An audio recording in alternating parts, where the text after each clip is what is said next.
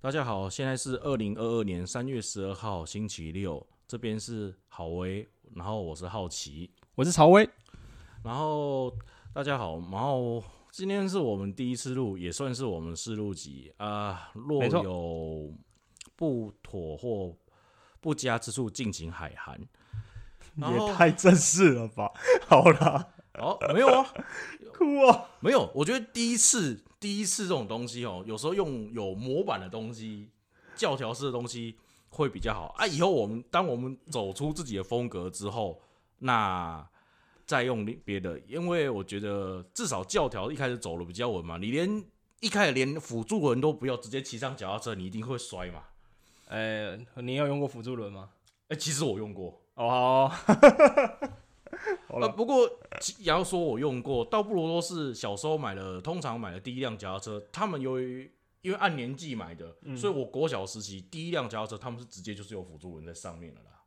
嗯，好啦，我小时候好像是骑三轮的，这个然后好像有点离题哦。好，呃，好了，就像我们现在，就让我们先用一些辅助轮式的教条来帮助我们这第一次的试播集比较不会翻车，虽然姿势不会很好看，但是至少不会摔车。好啦，希望嗯，希望。然后我们就讲到这次的主题。其实说真的，这次的主题其实以四路集来讲说很硬，我也不知道为什么他他昨这个礼拜出，也就还不到超还不超过一个礼拜，他就直接跟我讲说，哎、我们这次来录那种乌俄战争，也就是乌克兰与俄罗斯之间的战争。啊，现在就整个新闻都在报啊，所以也是恶补了好几天，那把他们的历史都看了一遍，呃，想说来分享一下这样子。对啊，也算分享心得。不过怎么讲，我个人也看过网络上很多的，不管是任何一种色彩阵营在讲。说真的，其实他们已经讲，我、哦、有些人讲历史是从西元八世纪以前开始讲，我觉得哦好硬。然后呃，其实好硬是真的，但是我也是想说，嗯，那我就觉得我用我想讲的角度也开始来分享我的看法。我要分享角度其实是从二零零八年乔治亚战争那时候开始啊。乔治亚战争其实就是南奥塞梯亚这个乔治本来当时在乔治亚境内的一块地自治地区，已已经往要独立并且并入俄罗斯为主的方向前进，而乔治亚当时就是要阻止这块分裂啊，所以就变成他主动去进攻。可是他不是一块自治地吗？所以就是指我去打我自己的自治地。对，可是问题是，呃，南奥塞梯这个地方跟现今两个顿内斯克跟那个卢甘斯克地区，也是今天乌克兰跟俄罗斯之间讲后直接独立的两个省的那两个小国一样，其实他们那边的俄罗斯人的成分可以说相当重，甚至甚至可以说是很根本可以说是本来就是俄罗斯人，因为你们可以这样理解，就是当年苏联并起来的时候。又要分裂的时候，当时其实分裂之后分割的方式非常的粗暴，没有在跟管当地任何地区人民的意愿。虽然我们都知道苏联从来不会管人民的意愿，这个时候就要再插一句话，我记得以前东欧在分的时候，好像也都是这样地图摊开来就划线了。你说分非洲吗？诶、那个是殖民地，我说的是东欧有一块，比如说那个诶、波兰吗？波兰不是土地常常在某个时期常常被人家割来割去、割来割去的，对，对啊。然后后来现在的波兰土地好像有一块还原本是德国，是不是？哦，呃，我不知道我讲对不对，因为这边刚好有点对我来说有点超纲，可是对可能其他的家。对其他的有在讲这一些事情的人来说，他们资料做比较足，我做比较不足。我我想曹威应该讲，应该是在讲普鲁士地区啊。嗯嗯嗯啊。不过普鲁士地区那是另外一件事情，我觉得我们还能活到以后，我会帮大家补上，因为普鲁士地区是一个只大家都会很觉得，诶，听听到觉得哦很屌的一个地区。嗯嗯，好，那我们今天就继续讲乔治亚战争。呃，其实说真的，为什么乔治亚战争那时候，乔治亚大家如果知道的话，会变成就说，呃，他的立场比较偏西方。就是为什么当年南奥塞梯亚的时候，当年会有比较偏前共产党国家都会比较支持南奥塞梯亚，可是比如说欧洲、亚洲或某些嗯很大的亚洲国家很大的亚洲国家啊，，对，很大的亚洲国家。盛产熊猫吗？嗯，我觉得，嗯，就孤影其名。好好好，好啊，所以按照国当比较和比较西方比较平和的游戏规则在走的话，然后萨提亚你如果搞独立，乔治亚是可以介入，但是你不可以直接战争介入。虽然说乔治亚当年为了怎么讲，他们当年崛起慢慢崛起又军事经济大好的情况下，为了就是一展雄威，所以他们就直接用武力甚至军事介入了南奥塞梯亚，这就给俄罗斯得到了借口，也就是普京。我普京的称号，普京大帝的称号也是因此从这边开始打响。就是以现代来说，就是冷战后打开始打响。虽然说很多人都是是第二次车臣战争，可是其实说真的，我个人是觉得真的是二零一八年乔治亚战争，因为那时候就是比较偏现代战争的国家冲突之下的俄罗斯大展开啊，就是现就跟现在乌俄乌俄之间关系要，所以变成说乔治亚打奥南奥塞梯亚主动进攻，就有点像俄罗斯打现在乌克兰一样主动进攻，所以你先出手了，你就会被臭骂啊，这是一定的。啊，可是人家那个是打自治区，这个是打一个联合国公认的国家呢。呃，其实南奥塞梯亚之前好像已经有独立公投过了，啊，有加入联合国吗？没啊，对没？好，可是问题是，这就反正就是说，如果你按照游戏规则来走的话，南奥塞梯亚跟俄罗斯球员，嗯那就是符合游戏规则。嗯，就是我不打算讲的很全面、很清楚，但是观众们可以这样理解，就是说，反正然后塞亚向俄罗斯求救，那俄罗斯就有借口，然后国际其实就是普京是玩我遵守游戏规则，所以你们国际给我闭嘴看着。也是啦。对，嗯，然后所以就变成就说，好，南奥塞亚亚实际上成为一个独立国了，因为乔治亚你就是做错事情嘛，好吧，他就只吞下去了，那就是南奥塞梯亚独立。嗯嗯，所以说，如果大家如果看看那个怎么看地图的话，我发现南奥塞梯亚跟俄罗斯接壤的话，是一根手指的面一根指纹的面积的话，那你会发现它是有点类似被包进去的。被包进哪里？我们就假设它被包的方式就是乔治亚是馒头，呃，是包子的皮，嗯它就是把南奥塞梯亚是包在里面，嗯嗯，然后南奥塞梯亚肉馅里面的馅料露出来那一点点的部分，嗯才跟俄罗斯接壤。呃当时是从这边入军的，是不是？不是，是、哦是，你会觉得，嗯，这个独立说真的，嗯，难怪难怪乔治亚会说想说不要，因为以嗯，战略方面来讲，你有一个这么奇怪的东状况的话，谁都不想要。是啦是啦，没有。然后接下来快进到二零一四年的克里米亚，因为说真的，乔治亚战争到这边就是普京，某种意义说，真的普京大获全胜了啊，因为毕竟乔治亚做错事情。然后接下来就是二零一四年的克里米亚，克里米亚其实也是一样状况，因为大家都知道，或许说一些历史上不是那么全面的人，大概也听说俄罗斯从自古到今都有一个愿望，就是我要有很多的出海港口。哦，这倒是，哎、对这我懂。啊，克里米亚它是一个那一块区，就是啊，就是出海口。克里米亚的地理位置是接什么海来着？嗯，这就是一个好问题啊。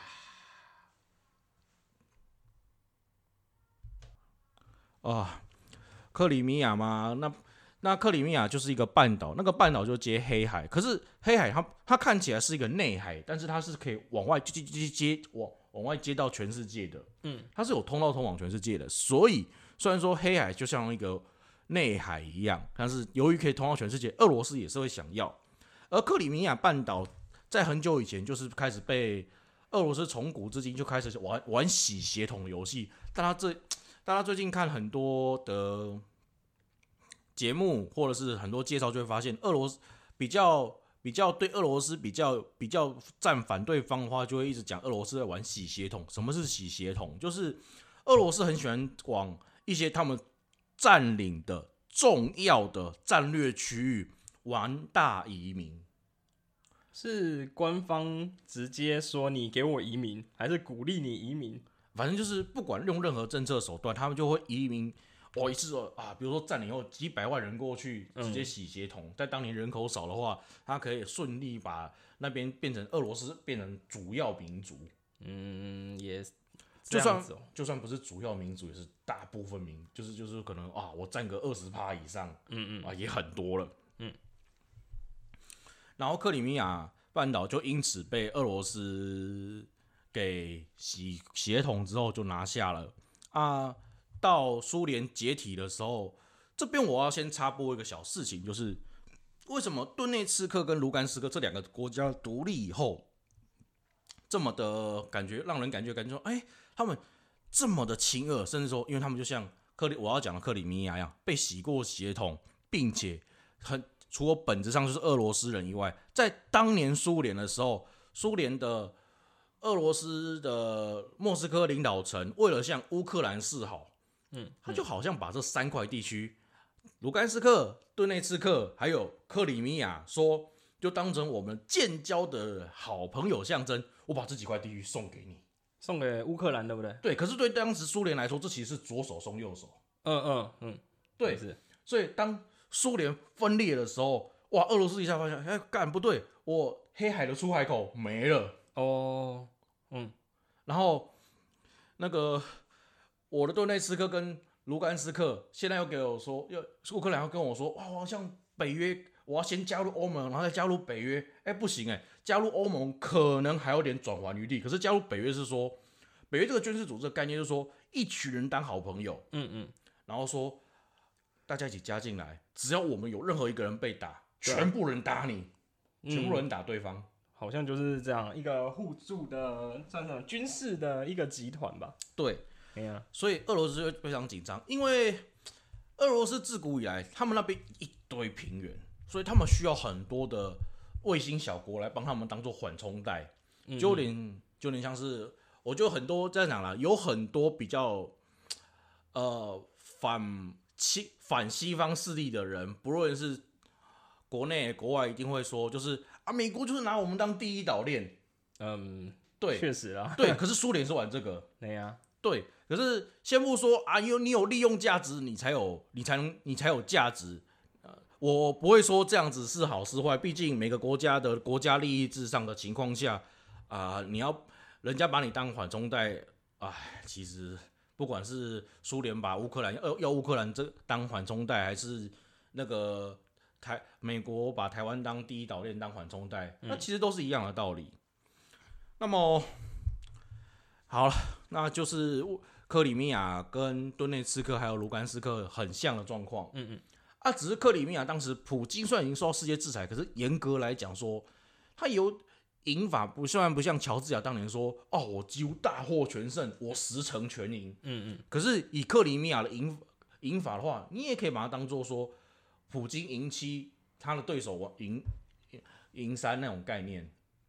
因为其实说真的，乌克兰对这个状况其实吞下去了，所以乌克兰这个这一区是我不承认克里米亚独立。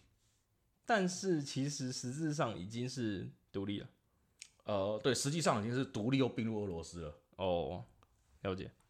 然后由于乌克兰跟乌克兰又越来越亲西方，所以俄罗斯就觉得啊，不行，我的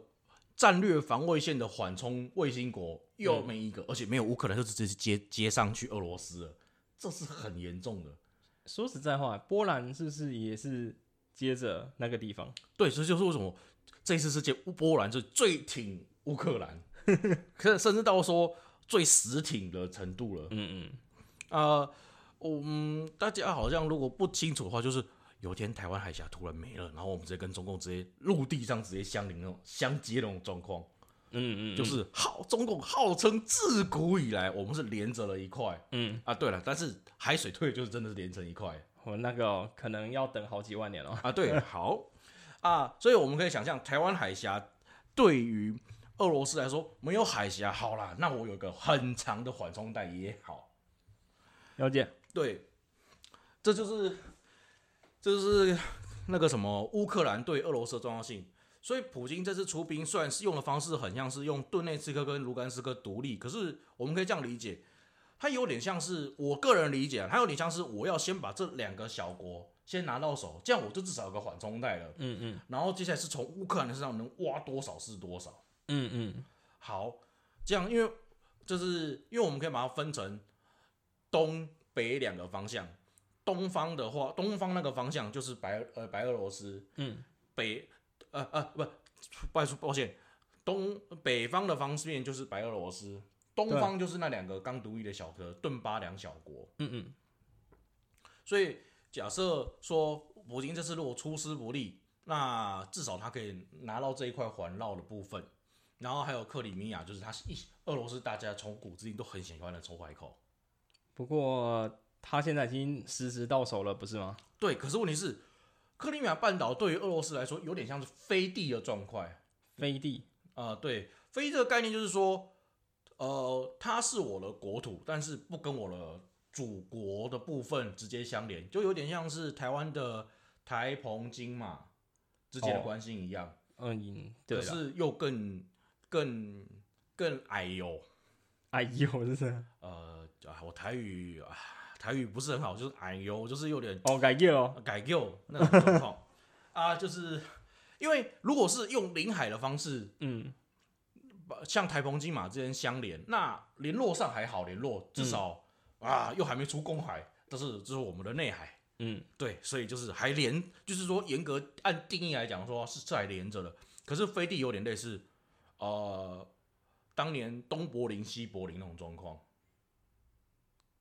东柏林、西柏林不是一一道墙隔开来而已吗？对，可是柏林这个城市在是在东德里面，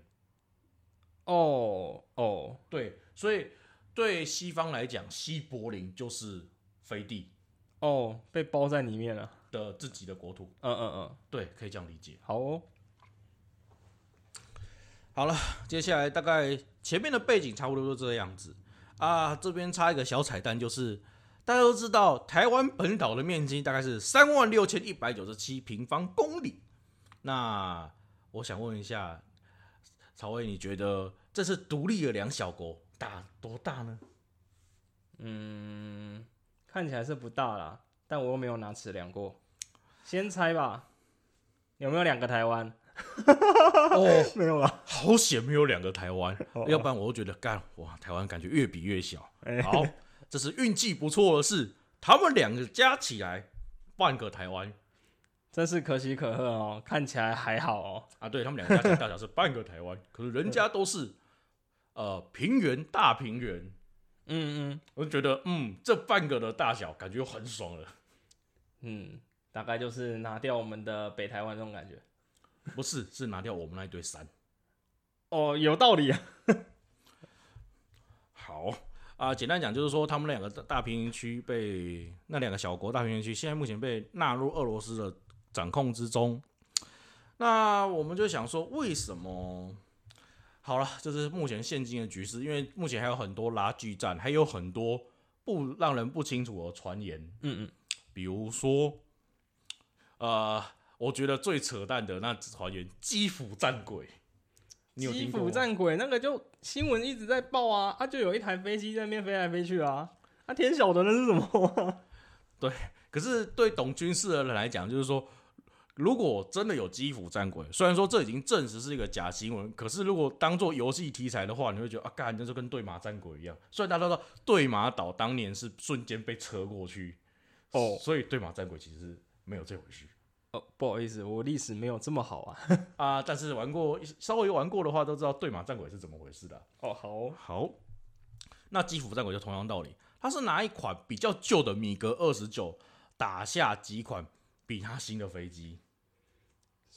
嗯，就一轰六一一架打六架，然后先不说跟自己对标的米格二十九，还有其他苏系列的战机啊，这个对军事迷来说比较熟，但是我想这边就先不深入，反正你就可以理解，就是说你一台比较旧时代的打赢。另外两台旧世代的，就跟你同同型号的，再加上两台比你更强的，再加上两台比你略强的嗯嗯嗯状况，嗯，哎、是，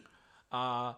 以现在空以空军的分法来说，你只要一个人能一台战机能击碎五架战机，你就叫空战王牌。嗯是，所以他会比较基辅战鬼，就是说，哇，你以那么扯的劣势还打成这个样子，就是空战王牌。可是实际上，哎，这么热血的事情当然没有发生啊，毕竟我们还是要实事求是，这个很热血的事情其实是假的。哎，哎是不是他们一开始丧失制空权这件事情才是真的？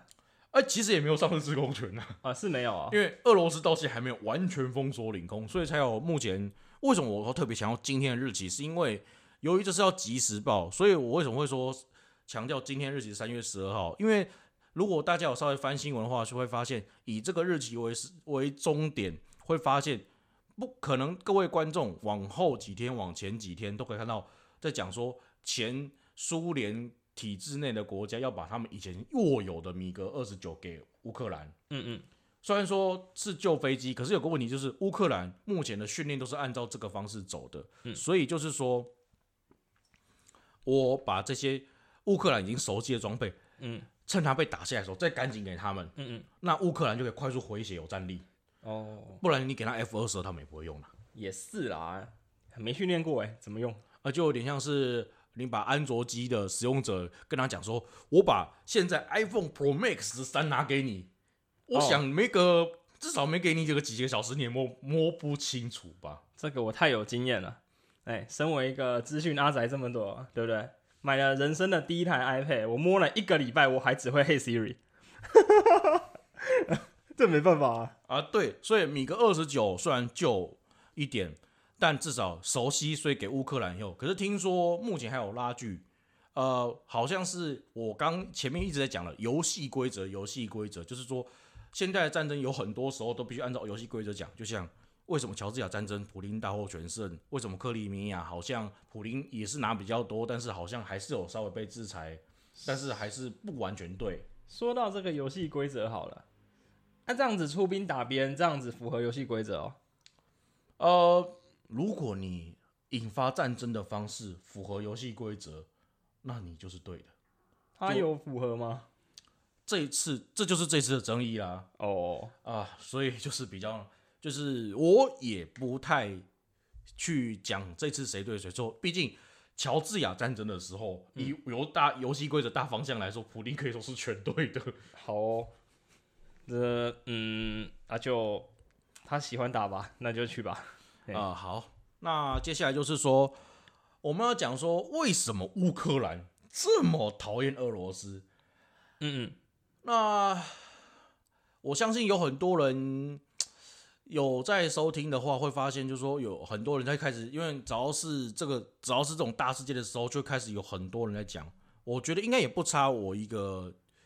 区区在下来来讲这件事情了，就是说什么哦，乌克兰才才是罗斯人的发源地啊，是啊是啊，然后什么乌克兰才是什么始祖啊，他什么才是古龙种啊，然后俄罗斯其实是比较强的飞龙种啊，这个先不讲嘛，对不对？呃，那我们要讲的是，为什么乌克兰那么讨厌的话，其实可以讲一件事情，就是史达一九三零年到一九四零年任，你可以理解像是史达林统治之下的大饥荒。哦，差点把乌克兰饿死的那个东，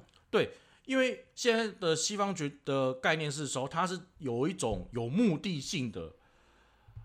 让乌克兰人大量饿死，好好可以这样让俄罗斯在玩前面的洗鞋桶玩游玩游戏游戏。虽然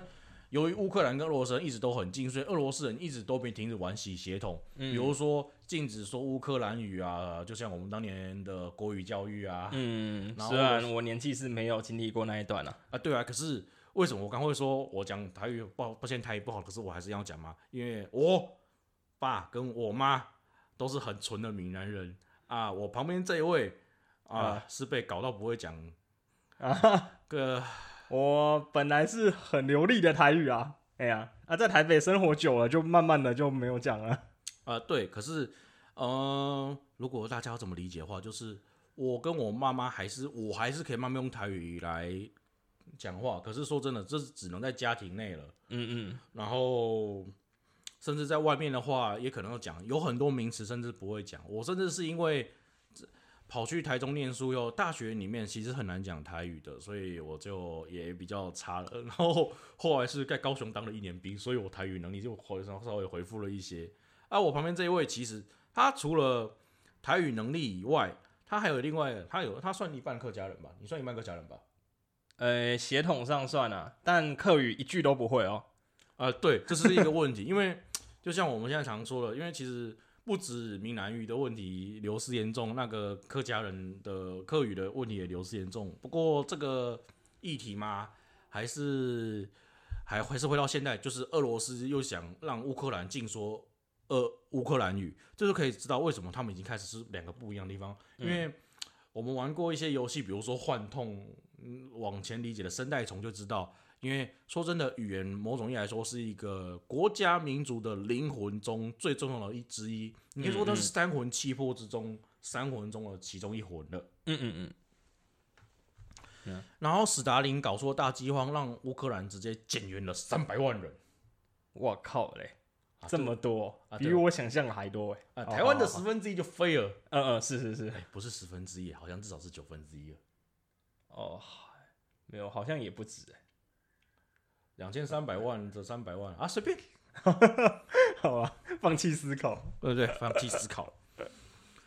啊，你而且你你们大各位注意一下，听我讲的日的时间点，一九三四零年、一九三零年代或一九四零年代的大饥荒，那大家伙往或往这往加个七十年，嗯嗯，差不多可以加到现在了。当年的五岁小孩现在才七十五八七八十岁上下，嗯嗯嗯。你就可以知道他们对苏联的恨其实是都还在的。从五岁恨到七八十岁，大家因为如果各位现在在物质比较丰腴的时代，可能没有饿肚子的经验，可是说真的，你可以试试看。以前有个很活动很流行叫饥饿三十，你可以试试看三十个小时。虽然说大家都在玩一六八断食，哎、是啊，对啊，现在大家都大减肥时代，哎大家都在玩断食。可是问题是，你可以试试看所谓的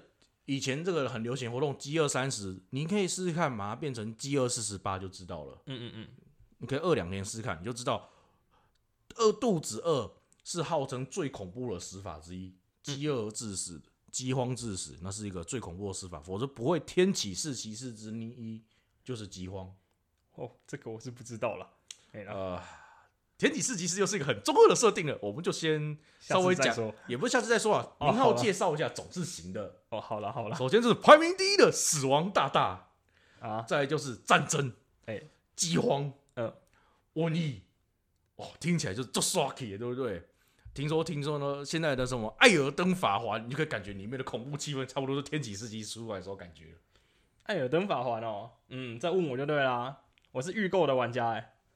然后我玩了半天左右，我就放弃了。我是谁？我在哪？这样子啊。啊，好吧，我们就可以当做黑暗灵魂的那种感觉了。嗯黑暗灵魂我有玩完哦，黑暗灵魂三代我可是有破台的，嗯，但是黑暗灵魂是线性的，我不会不知道我在哪里。但是这一次艾尔登法环是开放世界哦，对哦，这个在没有其他人可以讨论的情况下，你说你要去拓荒，说实在话，我是没那个精力去拓荒啊，哎、差很多。啊，这就是好天启是启示的那种感觉 feel。好，好，好，好，那既然乌克兰大饥荒又很，接下来就是说，乌克兰这之之间也是有，又是闹独立，又是怎样的，然后直到就这样子焦距之下，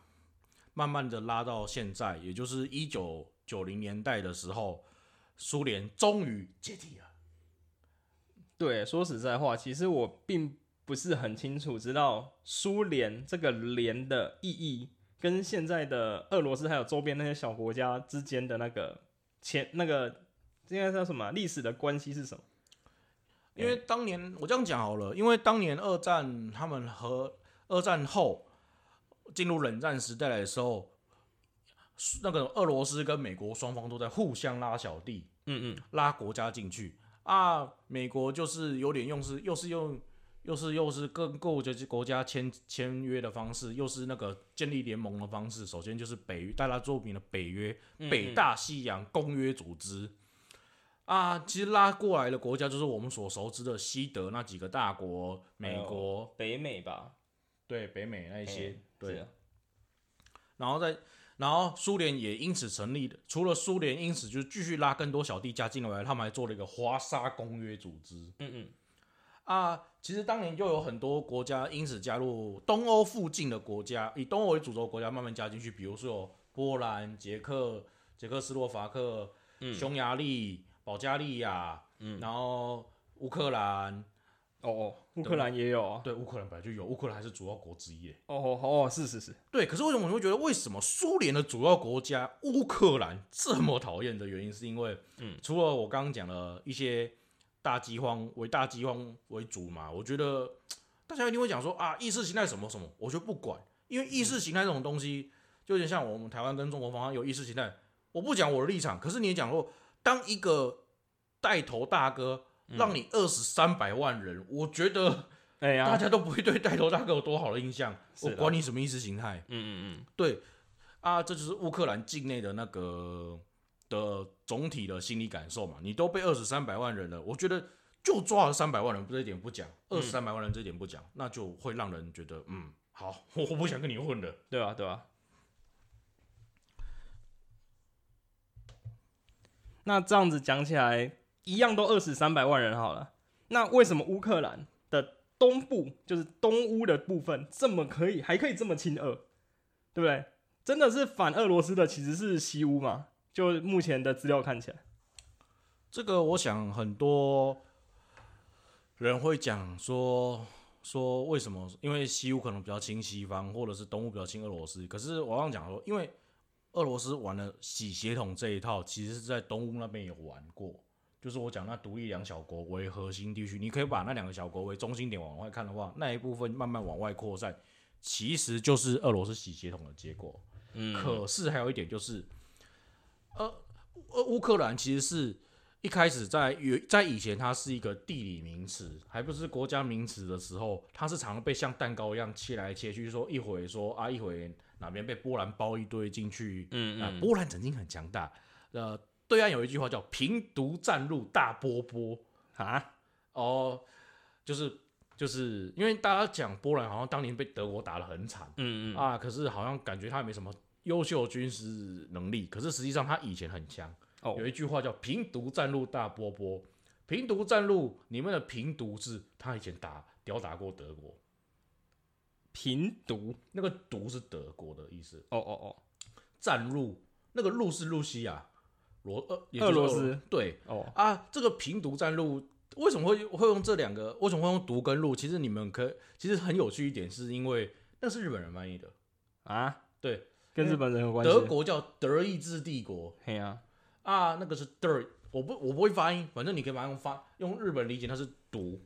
哦。然后好，俄罗斯是 Russia，哎哎，所以大家应该是俄罗斯 Russia 应该。为什么会翻成俄罗斯？嗯，那个其实是跟那个英我们以前中国翻译人员的一些事情有关。那个我记得他们应该是要直接翻成罗斯才对，对不对？对，嗯，然后或者露西亚也行啊，也也行啊。就像最近想引入了一个 YouTube 叫露西亚一样，那是 VTube，哎，好像是 VTube，随便。呃，我的腿，好好，没事没事，好，哦。那所以平毒战路里面的战路就是用日本人来翻译的话，就是说波兰曾经打吊打过德德国跟俄罗斯，所以波兰以前很强。然后所以大波波就是讲说我以前很屌的，可是这基本上其实是那个什么调侃嘛？某国对乌波兰的调侃，就是某国的历史爱好者从某国的大叉叉主义往那边关时笑波兰的一句话啦。嗯嗯啊，所以就是想说乌克兰。以前就是常常被俄罗斯、波兰什么国家切来切去的，嗯，本来是地理名词，甚至连那个什么引发一次世界大战的奥匈帝国都有涉入其中。哦，那奥匈帝国当年很大的时候，其实有很多地区，可是他们由于大，所以他们境内有很多领土所待的民族，嗯，跟奥匈帝国的。主政者统治群的主母国群是不同种族的，这很合理啊！你看看以前的蒙古人，对，对啊。可是为什么蒙蒙古人很快崩溃？可是大家会说啊，就是说，如果你用汉人主义来看的话，就说啊，蒙古人就是残暴什么挖沟，所以他们才九十八年，可是不到百年。可是问题是，如果大家往大用全球历史来世界历史来看，不看中国以不不以中国历史用世界历史的方式来看的话，会发现蒙古他们是一个蒙古国他们当年分裂之后，嗯其实各个政权还是都活了还蛮久的。哦，好哦，你说那对汉国吗？啊还是韩国？对，那对韩国其实说哦，好，其实都活了蛮久的。嗯嗯，就像呃，大家有看的话，就知道乌克兰的区域可能以前是金帐韩国什么、俄罗斯什么之间的。是啊是啊，好，那么其实说真的，大家啊，抱歉，刚刚讲话讲太嗨了，头有点痛，就是 在近乎无氧运动的情况下，我一直在讲话，嗯，有点让我头痛。那回到主题，那就是为什么乌乌乌克兰，我们现在开始总结一下，就是为什么乌克兰讨厌俄罗斯了，以及俄罗斯如如何爽？从二零一八年爽赢到现在，又为什么西方国家会有点在说二零二年的普京的决策有点有点出乎意人之外，因为大家都觉得他不会打错，他真的打下去，那就是他很他就是真的好厉害，嗯嗯，对，所以就是永远都都带一就是会像以前一样，那令大家出乎意料，只是他这一次的游戏规则上他没有站稳脚吧。对没有站稳脚，所以在游戏规则上、这次就是变成大家都有借口帮乌克兰，甚至很想帮乌克兰。嗯，比如说波兰，因为有点二战历史背景都知道，波兰在二战一一二战的时候也是被切来切去的，嗯，嗯，然后又然后又曾经被纳入苏联体制，所以对嗯。苏联这个体制和前体制国嗯。非常的讨厌，所以你各位会发现最挺乌克兰的其国家就是波兰，因为乌克兰如果真的全面俄罗斯卫星国化，嗯嗯，就是被变成俄罗斯的傀儡政权，那乌克兰就是第二个。诶，应该是说波兰就是啊，不对对不，抱歉，口误。哎波兰就会变成第二个直面俄罗斯的地区，这已经不是唇亡齿寒的问题了，嗯这是而是直接而是直接直接把你牙齿打断的问题了。而且像这一次乌克兰有点孤立无援的感觉。哎、一开始的时候啦，应该是这样讲。然后我那个时候一直没有去想说，那个应该说我一直认为乌克兰应该处于欧洲国家，应该不会随随便便被打。结果他还是这样给他打进去了，所以我才特别去查了一下。我我也是这一次大战，我才认知到乌克兰既不是欧盟的一份子，也不是北约的保护的地方，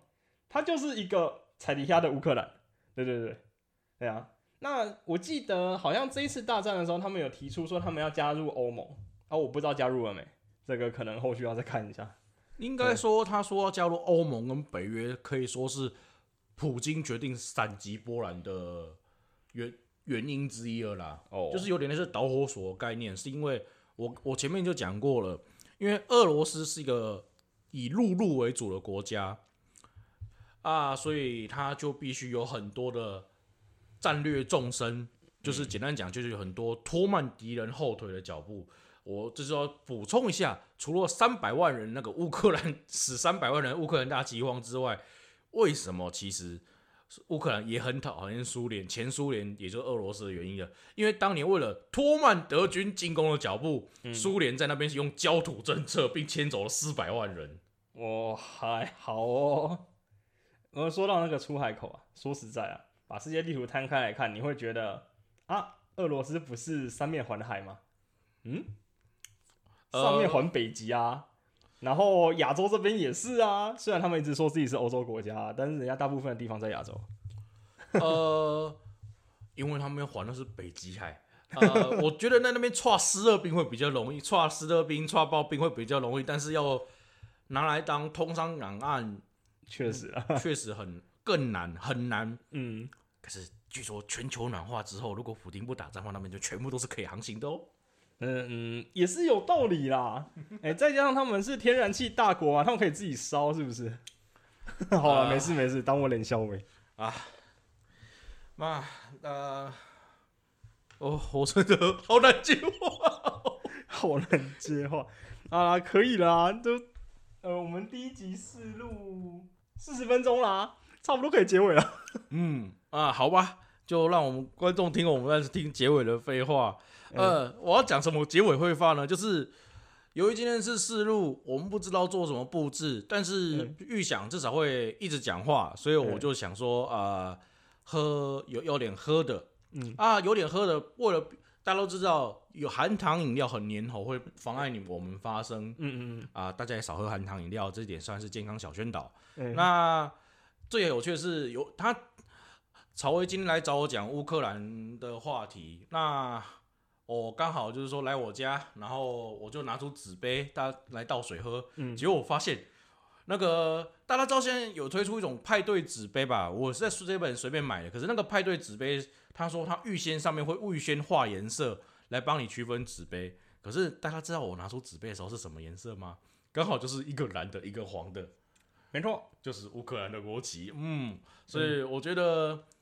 天时地利呃人和有呃天时就是呃今天